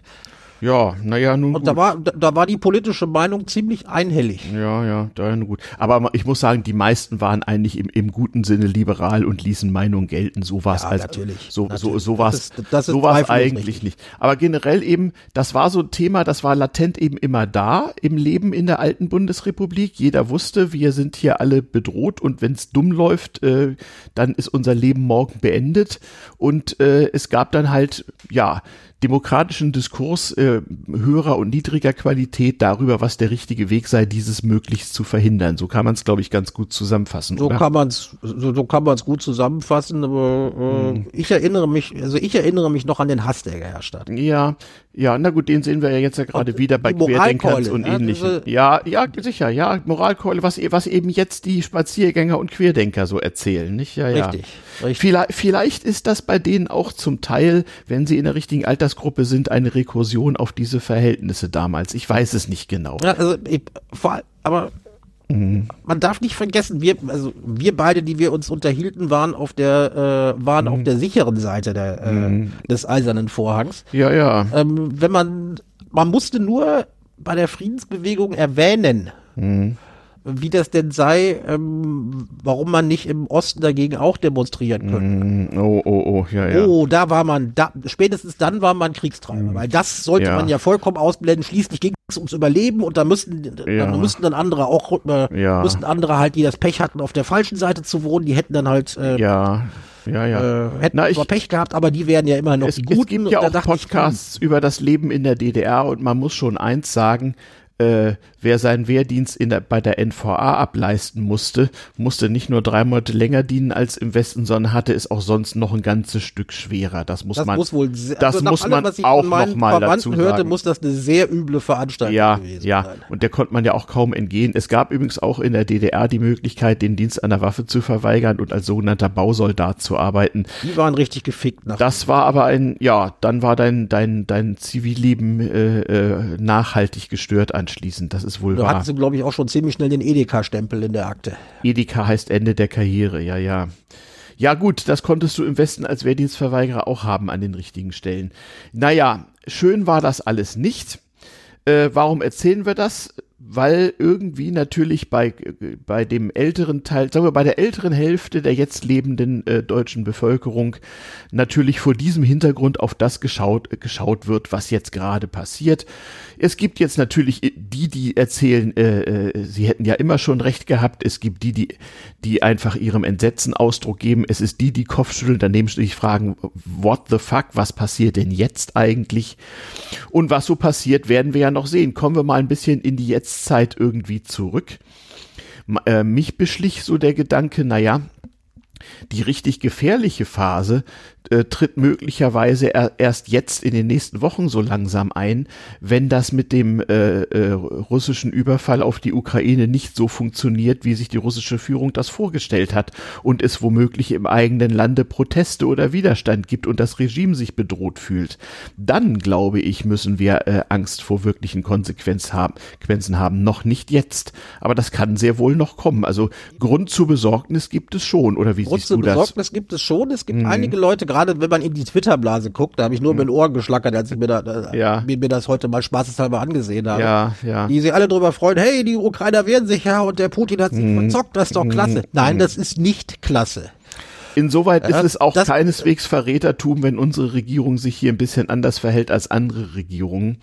Ähm, das ist nicht alles nur, nur Inkompetenz, sondern das ist A, Spiel mit verteilten Rollen, aber auch natürlich das Aufrechterhalten von Gesprächskanälen, die sehr wichtig sein könnten. Äh, nicht, dass irgendjemand sich so qua Atombombe aus der Weltgeschichte verabschieden will, nicht? Das ist zwar unwahrscheinlich, aber nicht ausgeschlossen. Also es wird einige, also unsere Gesellschaft, unsere Politik wird jetzt einige Tests bestehen müssen. Ja. Momentan ist man sich ja ziemlich breit einig, dass äh, man die Bundeswehr als Plan B mhm. ja immerhin braucht für die Landesverteidigung. Es mhm kam relativ spät und momentan heißt es, ja, wir, wir müssen die Bude wohl wieder ein bisschen auf Vordermann mhm. bringen, mhm. damit sie auch in größeren Einheiten operationsfähig ist und wir vor allen Dingen unsere, äh, auch unsere Bündnisverpflichtungen in der NATO erfüllen können. Mhm. Äh, noch scheint es dafür in der Politik eine Mehrheit zu geben, wenn ich mal von einigen SPD-Granden ab, absehe. Ja gut, ich da gibt es ja auch wenn, noch viele mit Dreck am Stecken jetzt. ich bin mal, ich bin mal gespannt, was passiert, was passiert, wenn dieser äh, Konflikt irgendwann runtergekocht ist, was hoffentlich passieren wird. Man irgendeine Art mal, ja. wieder hat und sobald dann, mhm. sobald dann äh, in Anführungszeichen Ruhe ist, da werden sich viele mhm. von denen, die sagen, ach, hm, wir haben die Bundeswehr wohl ein bisschen arg kaputt gespart. Mhm. Äh, die werden sich dann wieder überlegen, ob sie dann tatsächlich bereit sein werden, äh, mhm. äh, bereit sein werden, Geld für den Verein in die Hand zu nehmen, weil mhm. äh, im normalen Alltagsgeschäft kann man in der Politik mit so mit solchen Themen nicht punkten. Ja, man wird es sehen, es gibt ja nun verschiedene Möglichkeiten, wie das weitergeht. Äh, äh, nicht zuletzt auch bei, bei, bei aller emotionalen Solidarität mit den Ukrainern und der Bewunderung für ihren Widerstandsgeist. Äh, es kann natürlich auch so ausgehen wie nach dem Münchner Abkommen, wo sozusagen die, die Ukraine die Tschechoslowakei der heutigen Zeit wird, die dann halt gedemütigt, entmilitarisiert, finnlandisiert. Das heißt also, es gibt nur Dinge, es finden dort politisch nur Dinge statt, die auch in Moskau gut geheißen werden. Das kann natürlich auch sein, dass es so ausgeht. Und ob das dann die Zwischenzeit bis zum Dritten Weltkrieg ist oder nicht, das steht in den Sternen, denn ähm, Voraussagen sind bekanntlich schwierig, wenn sie die Zukunft betreffen. Ähm, in jedem Falle ist das so, dass ja die 30-jährige Nachkriegszeit nach dem Kalten Krieg nun wohl irgendwie vorbei ist und nun müssen wir gucken, wie es weitergeht. Ja, da, da, bin ich halt mal gespannt. Äh, also sagen wir mal, die äh, bis hoch zur zweiten Führungsriege in allen Parteien ja, ja. Äh, sind Leute aktiv, die ähm, im Grunde genommen erst äh, erwachsen geworden sind, als äh, 1990 passiert war. Ja, das stimmt. Ja, äh, die sind also in aller Zeit sozialisiert, was auch voll, mhm. die man ihnen gönnt. Ja, ja, ja. In einer Zeit sozialisiert worden, in denen man überhaupt gar nicht drüber nachdenken musste. Mhm was man denn sicherheitspolitisch und äh, armeetechnisch denn so machen müsste. Hm. Äh, dass es ausgereicht hat, wenn wir als Deutsche uns äh, auf unseren moralischen Standpunkt berufen haben, hm. ja. Hm. Und äh, wie wir die Welt mit guten Ratschlägen und vor allen Dingen unserem Scheckbuch überzeugt haben. Hm. Ich bin mal ich, ich, ich bin mal gespannt, wie diese, die diese Generation reagieren wird und ob sie sich mhm. darauf einstellen kann, mhm. dass es auch mal anders läuft. Naja, da gibt's da gibt's auch noch einen Unterschied, wo du das sagst. Als wir damals diese, äh, diese politischen Auseinandersetzungen äh, erlebt haben, da gab es ja auch noch äh, in, in durchaus gutem Zustand und in diskursfähigem Zustand Menschen, die den Zweiten Weltkrieg und die Zeit danach mitgemacht haben. Oh ja. Und, und, ihr, und ihre Meinung dazu kundgetan haben. Und sogar Menschen, die noch genau gewusst haben, wie es 1933 so hat kommen können und was im Jahr 1938 und 39 abgelaufen ist. Und äh, dieses ganze äh, äh, Erfahrungswissen, das fehlt natürlich heute völlig. Es fehlen auch in Russland natürlich jetzt die Veteranengenerationen äh, die noch vom großen Vaterländischen Krieg der Zeit danach und den unglaublichen Strapazen, die das äh, mit sich brachte, erzählen konnten. In der Sowjetunion und soweit ich weiß, auch heute noch in Russland war es ja, solange es sie noch gab, zu bestimmten Festtagen üblich, dass die Veteranen in die Schulklassen gingen und vom Krieg erzählten.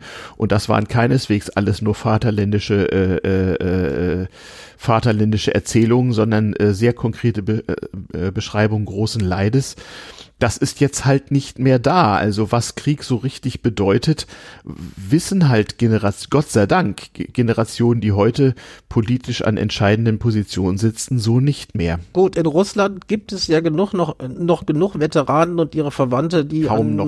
Wie, wie Afghanistan-Desaster teilgenommen ja, die, das schon. Ja, gut. Aber genau wie die Vietnam-Veteranen in den USA ist deren politische Wirksamkeit nun aber begrenzt. Ne?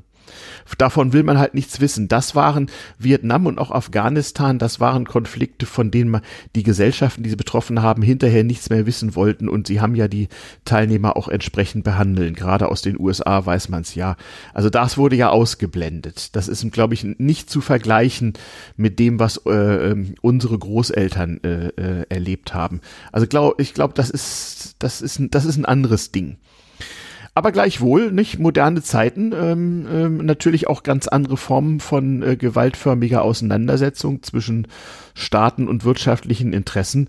Ähm, das wird eine sehr, sehr große Rolle spielen. Ähm, und äh, nat äh, natürlich sind das auch ganz andere Anforderungen. Interessant ist jetzt natürlich, so alle Leute, die irgendwie vom, vom modernen Cyberwar und, äh, und Drohnenkrieg und so weiter erzählen und der künstlichen Intelligenz, die Menschen umbringt und so, die sehen jetzt natürlich, dass Russland gerade diesen, äh, äh, diesen Überfall, wenn nicht verliert, dann zumindest teuer bezahlt, weil Leute mit ganz einfachen Waffen und relativ schlechter Ausbildung unter hohem persönlichen Risiko in Massen Widerstand leisten. Das äh, äh wird sicherlich auch die Militärs der Welt ein bisschen zu denken geben. Und was wir jetzt übrigens auch haben, das gab es ja in Deutschland vor allem nach dem Ersten Weltkrieg, äh, nachdem nun wie jetzt in der Ukraine einfach mal äh, ohne, ohne jegliches Ansehen der Personen großflächig äh, äh, Handfeuerwaffen verteilt worden sind, werden die ja nach dem Krieg nicht wieder verschwinden, sondern äh, die werden also nicht alle werden kommen und sie zurückgeben. Äh, nein, das war ja das, das war ja nach dem Ersten Weltkrieg auch so nicht und äh, auch die politischen Auseinandersetzungen gegen Ende der Weimarer Republik wurden ja oft mit Waffen ausgetragen, die ja ohnehin noch jeder zu Hause hatte. Ja, alles sehr, sehr spaßig. Mal gucken, was dabei, was dabei noch rauskommt. Aber das Grundgefühl ist jetzt aber bei dir nicht, dass wir irgendwie uns hier äh, schon mal irgendwie, keine Ahnung, äh, äh, äh, warme Kleidung und Notvorräte anzulegen hätten und den Atombunker klar machen, oder? Erstens mal haben wir keinen Atombunker, also brauche ich mhm. den nicht klar machen. Mhm. Äh, warme Kleidung habe ich. Mhm. Äh, Vorräte habe ich sowieso zu Hause, weil ich zu faul bin, jeden Tag einkaufen zu gehen und deshalb mhm. immer ein bisschen was da habe. Mhm. Aber äh, ich bin doch so optimistisch zu sagen, den dritten Weltkrieg werden wir nicht erleben. Nee. Und wenn dann nur sehr kurz. Wenn dann nur sehr kurz, und dann brauchen wir uns da auch keine Sorgen zu machen. Mhm, genau. Äh, was, was allerdings zu denken gibt, was mir die letzten Tage gezeigt haben, äh, äh, was Putin so von sich gegeben hat. Mhm. Also, mhm. Er hat ja so offen mit der Atombombe gedroht, wenn ich mhm. das richtig sehe. Ja, ja, die, die, die Ausschnitte sind schon Wie durchgeknallt, wie durchgeknallt ist dieser Mann? Äh, hört der überhaupt noch auf irgendjemand aus dem sogenannten Führungszirkel? Und da kann es dann durchaus zu irrationalen Handlungen kommen. Mhm. Aber ich kann es mir, ich kann es mir, wie gesagt, nicht vorstellen. Also ich fühlte mich ein bisschen äh, bei, bei seiner ersten Rede, die ja, wie wir jetzt wissen, vorher aufgezeichnet wurde, wo er nun erklärt, warum das jetzt nur alles so stattzufinden habe, fühlte ich mich, ich mich in Passagen erinnert an die Rede von Milosevic im Kosovo 1989 äh, was ja so der Ausgangspunkt für den mhm. Jugoslawienkrieg Anfang der 90er Jahre dann war. Also so, so, ein, so ein missionarisch irrationales, äh, mystisch-nationales Ding irgendwie. Ähm, sehr schwer zu sagen, ob das äh, hier eine Rolle spielt. ähm, und äh, äh, diese diese äh, diese diese große Wut und dieser dieser Hass, so gerade jetzt auch bei der Drohung gegen Schweden und Finnland, wenn diese wagen sollten, der NATO beizutreten, das kann aber auch Strategie, Kommunikationsstrategie sein, so Madman-Strategie, so nach dem ja. Motto. Äh, äh, äh, also ich hoffe, ich, ich hoffe fast, dass das der Fall ist. Hm. Also man soll immer sehr vorsichtig sein, äh, äh, äh, Politiker für, für verrückt zu erklären. Äh, das mag es manchmal geben, aber häufig erkennt man die wahren Psychopathen da nicht. Und wie gesagt, auch paranoide Menschen haben wirkliche Feinde. Nicht, das äh, sollte man nie vergessen. Was interessant sein wird, egal wie jetzt diese Ukraine-Geschichte ausgeht, hm. wie kommt Putin aus der Nummer raus? Naja, gut, äh, äh, wenn es einen Kompromiss gibt, der so aussieht, äh, dass die Ukraine erstmal nichts mehr zu melden hat und dort ein Regime an die Macht kommt, was Herrn Putin genehm ist, dann kann er erklären, er hätte gewonnen, auch wenn er an, im Rest der Welt äh, sehr schlecht dasteht. Äh, und das ist nach, steht nach wie vor auf der Tagesordnung, dass der Westen TM einem, einem ähm, äh, mit Russland einen Vertrag zu Lasten Dritter, also zu Lasten der Ukraine macht. So kann es durchaus ausgehen. Das wäre eine Möglichkeit. Eine andere kann sein, dass jetzt in Russland ein Prozess in, äh, in Gang kommt, äh, wie er ja in Belarus auch schon mal äh, nur noch mühsam niedergeschlagen werden konnte, wo einfach großflächig aufgrund nicht mehr zu unterdrückender Kommunikationsmöglichkeiten der Bevölkerung eine Dynamik in, in Gang kommt, ähm, die den Eindruck entstehen lässt, dass, dass der Herr Putin dringend weg müsse. Und da wird es möglicherweise Leute geben, die sich berufen fühlen, das dann in die Tat umzusetzen. Das kann auch sein. Man weiß es nicht. Was kann noch passieren? Es kann sein, dass er den Einsatz erhöht und mit noch ganz anderer militärischer Gewalt tatsächlich die Ukraine vollkommen zerstört. Das ist auch möglich, also richtig verbrannte Erde und also mit Gewalt dann dann doch noch äh, äh, seinen Sieg eben durchsetzt, sodass dort Friedhofsruhe herrscht. Auch das kann passieren. Ähm, ja, aber wie steht er denn da international da mit dem? Das braucht ihn doch nicht mehr zu interessieren. Der steht, der steht doch sowieso ganz unter. Da hat er doch nichts mehr zu verlieren. Aber zu Hause kann ihm das möglicherweise etwas nützen. Das ist nämlich der Punkt. Mit, mit genügend Gewalt kann er es durchaus schaffen, die eigene Bevölkerung und die Staaten um ihn herum so weit zu verängstigen, dass für eine gewisse Zeit jedenfalls alle dann doch lieber die Schnauze halten. Dazu muss er eine mindestens sechsstellige Zahl von ukrainischen Zivilisten umbringen, aber das äh, würde ihn ja im Zweifel nicht stören. Und er müsste äh, eine zumindest hoch fünfstellige Zahl an Opfern unter den, äh, den eigenen Soldaten in Kauf nehmen. Aber das, dieses Opfer würde die russische Armee auf Befehl wahrscheinlich erbringen, muss man auch klar so sehen. Also Menschenleben zählen nicht. Nee, genau.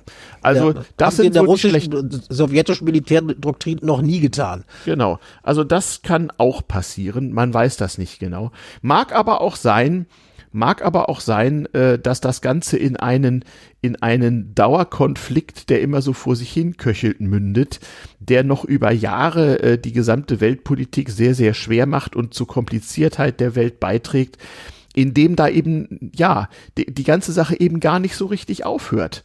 Ja, das heißt, äh, äh, es wird Landesteile der Ukraine möglicherweise geben, wo immer so ein, so ein, so ein, so ein latenter Bürgerkrieg unter der Oberfläche äh, äh, köchelt, wo es immer mal wieder Bombenanschläge und, und äh, Command Raids und sowas gibt, wo immer mal wieder unter falscher Flagge irgendwelche Separatisten Dinge tun.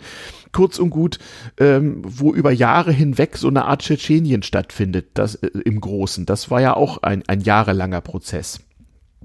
Auch gut möglich. Ja. Wir wollen, möchte noch ein, zwei positive Aspekte bringen. Ah, tatsächlich. Erzähl. Ja, äh, mhm. was mich äh, positiv überrascht hat, ist, dass trotz der Repressionen in Russland ähm, Leute auf die Straße gegangen sind in St. Petersburg und Moskau. Mhm. Und äh, obwohl sie wussten, sie würden verhaftet. Mhm.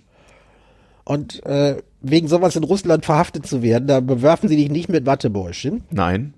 Das ist schon, mhm. äh, wenn man das mit dem Gratismut derer vergleicht, die sich hier an irgendwelchen Autobahnauffahrten mit Sekundenkleber festkleben, ja. äh, ja, ja. kann ich dir sagen, was die wirkliche, was die wirkliche was Leistung wirklich, was, was der wirkliche, wirkliche Zivilcourage ist. ist. Ja, ja. Richtig. Mhm. Plus, ähm, ich sah heute, dass auf der Webseite der Russischen Akademie der Wissenschaften, mhm. das, äh, nicht vergessen, ganz wichtige, traditionsreiche und auch mhm. äh, sehr honorige und äh, Organisation mit sehr viel Reputation. Mhm. Äh, da haben einige hundert Wissenschaftler auf der auf deren Webseite einen äh, offenen Brief, äh, einen offenen Brief publiziert. Der ist auch in Englisch abrufbar, in dem man dem Herrn Staatspräsidenten eigentlich ziemlich deutlich erklärt, dass man ihn für einen ziemlichen Idiot hält.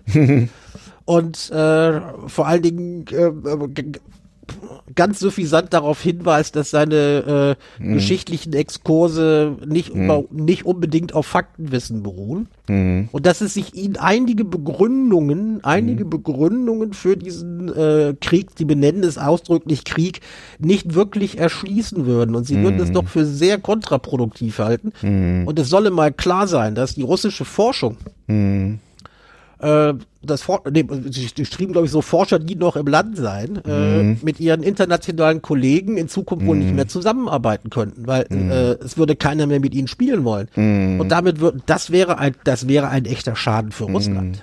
Ja gut, der Schaden Also- ist auf jeden Fall da. Ne? Ähm, aber es ist nicht so, dass er es geschafft hat, äh, dass Putin es geschafft hat, also wirklich jede dieser Meinungsäußerungen zu unterdrücken. Und du erwähnst, glaube ich, im Vorgespräch, also, also solche Sachen verfolge ich nicht so sehr, dass äh, äh, bestimmte Medien runtergedreht werden, also dass Twitter irgendwie blockiert Äh, wird. Oder? nein, nein, nein. Also, also Twitter und Facebook, das kann man sehen, werden gerade in Russland so ein bisschen gedrosselt.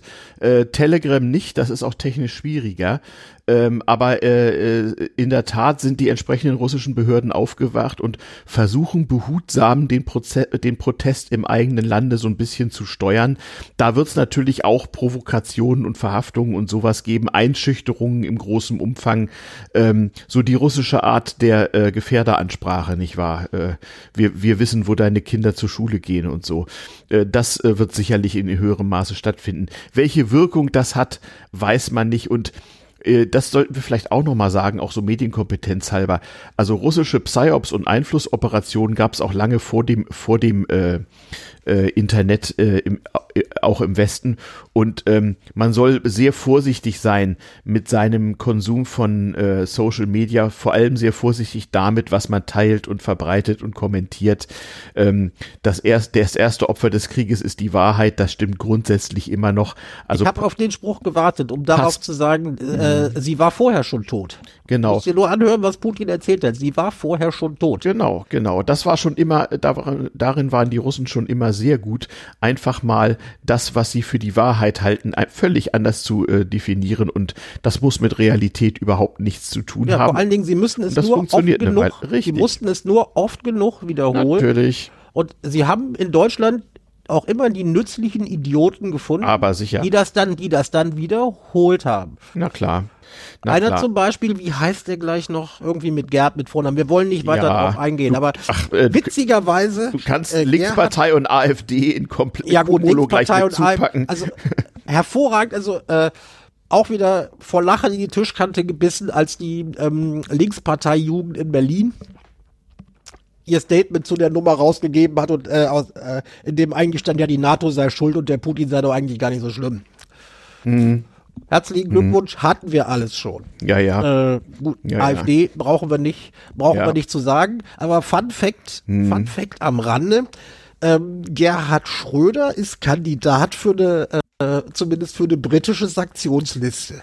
ja, ja, ja, bei ja. anderen Ländern steht er auch schon auf dem Zettel. Nee, nee, also nach Herr, dem Herr Biden hat, äh, hat ausdrücklich gesagt, dass Schröder ausgenommen sei, was ja auch eine besondere Art der Bestrafung ist, Ja, da erwähnt zu nach werden. dem Motto, du bist, also dir, dir glaubt eh keiner mehr, so nach dem Motto. Ja gut, ich meine, das passt aber auch ins Lebenswerk dieser Figur. Das war nun wirklich der übelste Bundeskanzler, den wir jemals hatten.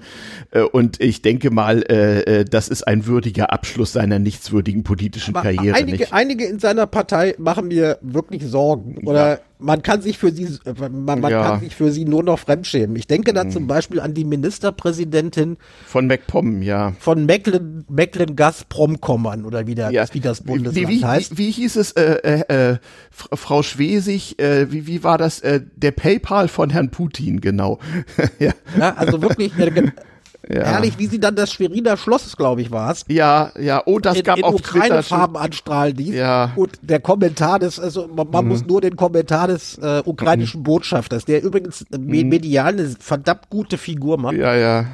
äh, da, dazu Ja, ja. sagen einfach nur, Frau Schwesig, das ist zum Kotzen. Ja, ja, ja, ja. ja aber es ist halt so. Naja, es ist natürlich jetzt auch wieder wohlfeil und leicht auf, äh, äh, nur auf diese Sozis einzuschlagen. Nein, also ähm, ich, ich schlag nicht nur auf die Sozis ein, ja. Wobei, ne, so, so, ein Punish Sozi Day, das wäre schon mal was, ne? Ja, oder äh, Ralf, Ste Ralf Stegner. Ja, ja, der, ja, ja. Der, der, der Oberkomödiant, der, der ständige Lechner aus dem SPD, Norden. ja, ja. Hm. Der ständige Lechner aus dem, Lechner aus dem Norden, also der bereits jetzt schon als, äh, auch aus seiner eigenen Partei kam, hm, wir müssen die Bundeswehr wieder ein bisschen stärken der dann also dann wirklich meinte, äh, ja, das ginge auch ohne, dass man ihnen Geld gibt und überhaupt, es sei ja alles gar nicht so schlimm, es gibt viel wichtige Sachen, die man zu tun mhm. hätte. Und dann heute früh äh, irgendeinen Tweet raussetzte und äh, glaube ich, äh, die, die Musik des Tages sei ein ukrainischer Folk Folksong. Ja, ja, ja, ja. Also ja, einige, einige, natürlich gibt es jetzt auch, auch witzige Sachen. Ähm, wie gesagt, man kann sowas auch zum Teil nur mit Galgenhumor ertragen. Irgendjemand twitterte, das fand, fand ich ganz amüsant, auf Englisch ähm, sinngemäß, es sei doch eigentlich eine gute Idee, wenn sämtliche russischen Botschaften auf der Welt in Zukunft am Volodymyr Zelensky Platz oder Straße lägen. Man könnte doch mal äh, als Kommunalpolitiker mal die Straßen umbenennen oder sowas. Das fand ich ganz sympathisch. Oder so. es gibt da einiges, es gibt da einiges an Humor. Ja, äh, ja. Was man noch nicht, was man noch nicht verdammen kann, aber wie mhm. gesagt, die besten humoristischen Einlagen kommen aus der Ukraine erstaunlicherweise. Ja, mit nicht welchen ein, Galgen, mit ein welchen Galgenhumor. als Präsident und ein und ein Boxer als Bürgermeister, nicht wahr? Äh, treff, treffen sich zwei Boxer und ein Komiker, ja, und machen momentan eine bessere Figur als die als, die, als ja. die halbe westliche Welt. Na, herzlichen ja. Glückwunsch. Ja, weiß ja. Bescheid. Ja, ja, ja, da sind wir dann fast schon beim Humor irgendwie angekommen. Ich guck gerade mal auf unsere Liste so. Ähm, äh, ja, man könnte noch was über Ökonomie und Dinge sagen, aber, aber Glaskugeln, ich denke mal, das Thema wird uns noch eine Weile erhalten bleiben. Da können wir vielleicht nächste Woche keine, weiterreden. Ich habe auch ne? keine Lust dazu, irgendwie zu mm. Glaskugeln oder jetzt mm. den Konflikt in der Ukraine noch genau zu analysieren. Da gibt ja, es genau. so viele selbsternannte Experten, die das in den Medien rauf und runter und Die Lage ist volatil. Eben, äh, aber mein ja. Tipp, so äh, all mhm. diejenigen, die sich, ähm, die nervös sind, vielleicht mhm. sogar Angst haben, was daraus mhm. werden könnte, mhm. äh, schaltet auf jeden Fall die sozialen Medien aus. Ja? Mhm. Schaltet auf jeden ja, Fall wenn Twitter ihr zu viel aus. Angst habt, dann ja. Hm. Ja, äh, weil es kommt angeblich irgendwie so minutengenaue Informationen, mhm. ist nicht interessant. Genau. Es reicht, es reicht auch jetzt in diesen harten Zeiten morgens, und das ist vielleicht mal was mhm. ganz Neues, morgens eine seriöse Tageszeitung zu lesen, die mhm. zusammenfasst und einordnet, mhm. was in den äh, letzten 24 Stunden passiert ist. Mhm. Damit fährt man deutlich besser. Ja, ein bisschen digitale Sanität ist da sicher, sicherlich immer, immer angesagt, gar keine Frage. Ja, ja sind wir Welt, bei. Die Welt wird nicht morgen untergehen. Nö, nee, höchstwahrscheinlich nicht. Äh, und, und wenn, dann ist es nur ist das Erlebnis nur kurz. Dann werden wir es nie merken, genau. Genau. Ähm, ja, sind wir bei Notizen aus der Provinz? Ja, also die, die halten wir, die halten wir heute kurz. Die halten wir äh, kurz. Erzähl ein mal. Kleines, ein kleines Döneken. Hm. Ähm, die, die Polizei gab irgendwann bekannt, äh, zunächst mal wusste man gar nicht, warum sie das, äh, ich glaube, sie haben es auch getwittert und auch als Pressemitteilung rausgehauen, dass in Berlin eine 67-Jährige im Supermarkt beklaut worden sei. Mhm. Und äh, man habe ihr äh, die, glaube ich, den, den Personalausweis, Bargeld, Portemonnaie und so weiter gestohlen, aber sei alles nicht schlimm. Die Dame sei, äh, äh, habe nicht im Supermarkt die Polizei gerufen, sondern äh, Im nächsten Polizeiabschnitt zum Anzeige nächsten Polizeirevier gewackelt und hätte hm. Anzeige erstattet. Ja. Äh, als ich das las, dachte ich, hm, hallo, das passiert in Berlin tausendmal am Tag. Was, was soll das? Warum gibt die Polizei sowas bekannt? Ich hatte dann. Äh, das war der Twitter-Account der Berliner Polizei, ja? Eben. hatte das, also, äh, mir war das gar nicht so, mir mhm. war das gar nicht so klar. Aber als ich dann las, ah, es hatte vorher wohl Medienanfragen bei der Polizei gegeben, ob mhm. eine gewisse Frau Angela Merkel beim Gang mhm. in den mhm. Supermarkt beklaut worden sei. Mhm. Und da die Polizei sich zu sowas natürlich nicht äußert, sprechen mhm. sie von einer 67-jährigen Dame. Ja, und einer 67-jährigen Rentnerin, die Richtig, ja, ja. Also, Wunderbar. Dann, äh, die ja. äh, äh, sich aber auch nicht sonderlich aufgeregt hätte und noch gar nicht die Polizei hätte rufen müssen. Die sei ja, ja. einfach zum äh, äh, zuständigen Polizeiabschnitt gewackelt und hätte das angezeigt. Ja. Äh, peinliche Nummer ist, sie hatte, sie hatte Personenschutz. Ja, wie man als ehemaliger Bundeskanzler das ebenso hat, ja, ja. Nach dem, was man, na, nach dem, was also öffentlich rausgehauen wurde, ist, es war aber allerdings nur ein Personenschützer des BKA. Und Frau Merkel hat wohl darauf bestanden, dass dabei rauskommt, sie habe äh, ihr Portemonnaie, das geklaut worden sei, nicht am Körper getragen, sondern irgendwie in der Einkaufstasche hängen. Mm, ja, dann passiert's halt. Ja, ja, sehr, sehr. Dann passiert's halt. Aber wie gesagt, also ich, ich las eine 67-jährige Dame, äh, geht zur Polizei und zeigt an, dass sie im Supermarkt beklaut Das wurde. ist ja irgendwie Hallo? auch noch sympathisch, dass das Ja, in der eben. Demokratie dann genauso abläuft. Bisschen leid tut mir dieser arme BKA-Beamte, denn die, ähm, du weißt ja bei der Polizei nicht. Der wird wohl ein bisschen was erklären müssen. Zumindest wird er sich jede Menge Häme und Spott seiner ich wollte gerade sagen, da ja die müssen. Berliner Landespolizei natürlich auf diesen Kollegen von der Bundespolizei, der, der ja in Friedenszeiten bekanntlich den Feind ersetzen muss, so äh, äh, äh, wird Nicht also zuletzt, weil er deutlich besser verdient. Genau, also ich würde, ich würde mal sagen, das sind schon keine Kübel an Häme mehr, das sind, das sind schon Tanklaster voller, voller Häme, die jetzt das erklärt ausgegossen vielleicht werden. auch, wie die Berliner Polizei das so kommuniziert aber hat. natürlich, aber natürlich, das war denen ein ganz besonderer Karneval und ein inneres Blumenpflücken unendlichen Ausmaßes. Ja, ja. Ja, da, das ist so das Berliner Lokalkolorit, womit wir die Sache dann, glaube ich, für heute mal Wir beschließen. beenden es, wir beenden es einfach mal. Genau. Also Äh, ich bin froh, dass wir keine Sondersendung zur Ukraine gemacht Nein, haben. nein, sondern nein, nein, das machen andere, da gibt's ja auch Opa erzählt, se Opa erzählt aus dem Kalten Krieg und Genau. zwar nicht, wie der entstanden ist, sondern nur, was es für Genau. Auswirkungen gab. Und wenn die Welt nächsten äh, Sonntag noch nicht untergegangen ist, dann erzählen wir euch dann auch, wie es weitergegangen ist. Und bis dahin wünschen wir euch, würde ich jetzt mal vorschlagen, Ja, na klar, machen wir heute mal. machen wir heute mal, wir wünschen euch einen atomwaffenfreien Atomwaffenfreien Sonntag. Sonntag.